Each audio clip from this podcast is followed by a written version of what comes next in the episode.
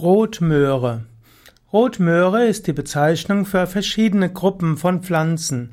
In Indien zum Beispiel hat die Möhre, die Karotte, eine rote Färbung, schmeckt auch wie die Möhre, vielleicht etwas intensiver, kann als Rotmöhre bezeichnet werden.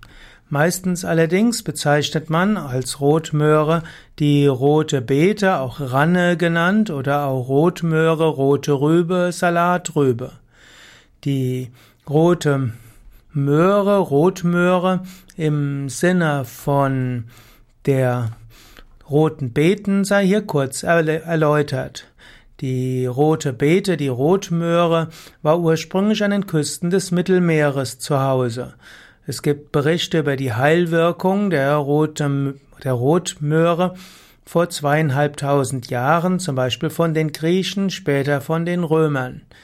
Hippokrates zum Beispiel hat über die Heilwirkung der Rotmöhre geschrieben und auch später der griechische Arzt Dioskorides. Er hat insbesondere Rotmöhre empfohlen bei Hautentzündungen und Infektionskrankheiten. Übrigens war früher die Rotmöhre tatsächlich länglich und später hat man die dünne Wurzel zu einer dicken Knolle gezüchtet. Und so ist es bis heute, dass auch die Stängel und die Blätter rot überlaufen sind. Rotmöhre wird heute zum Teil verwendet einfach als Salatgemüse oder auch als gekochtes Gemüse. Rotmöhre als Salat wird typischerweise geraspelt und so schmeckt sie sehr gut. Manche lieben es, Rotmöhre als Gemüse, da muss es, muss sie eben gut gekocht werden. Man kann Rotmöhre auch als Saft genießen. Zum Beispiel während einer Fastenkur kann Rotmöhre helfen zu entschlacken.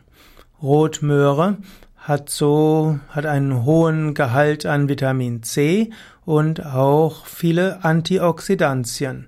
Rotmöhre hat viele verschiedene Flavonoide und das wiederum kann entgiften und entschlackend wirken.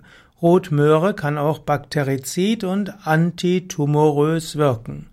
Rotmöhre gehört also zu den Salaten, die sehr gesund sind, also den, man könnte sagen, Rohkost, die gesund ist. Und man sollte grundsätzlich mindestens eins, zweimal die Woche, mindestens dann, wenn es Rotmöhre frisch gibt, Rotmöhre auch, auch zu sich nehmen im Rahmen der Rohkost. Und dann, wenn man sich, wenn man entschlacken will, kann man Rotmöhre eben auch konzentrierter zu sich nehmen, sei es in Smoothies, da können die Wirkstoffe vollständiger verdaut werden, oder eben auch als Saft. Es gibt Menschen oder es gibt Naturheilkundler und auch Ärzte, die Frischsaft oder Presssaft von roter Beete empfehlen, auch bei Krebspatienten. Es gab 1950 eine Untersuchung, die gezeigt hatte, dass rote Beete bzw. Rotmöhre eine geschwulsthemmende Wirkung bei Krebskranken hat. Und so kann man zum Beispiel den Frischsaft von einem Kilogramm roter Beete jeden Tag trinken. Das heißt, einen Dreiviertel Liter rote Betesaft trinken.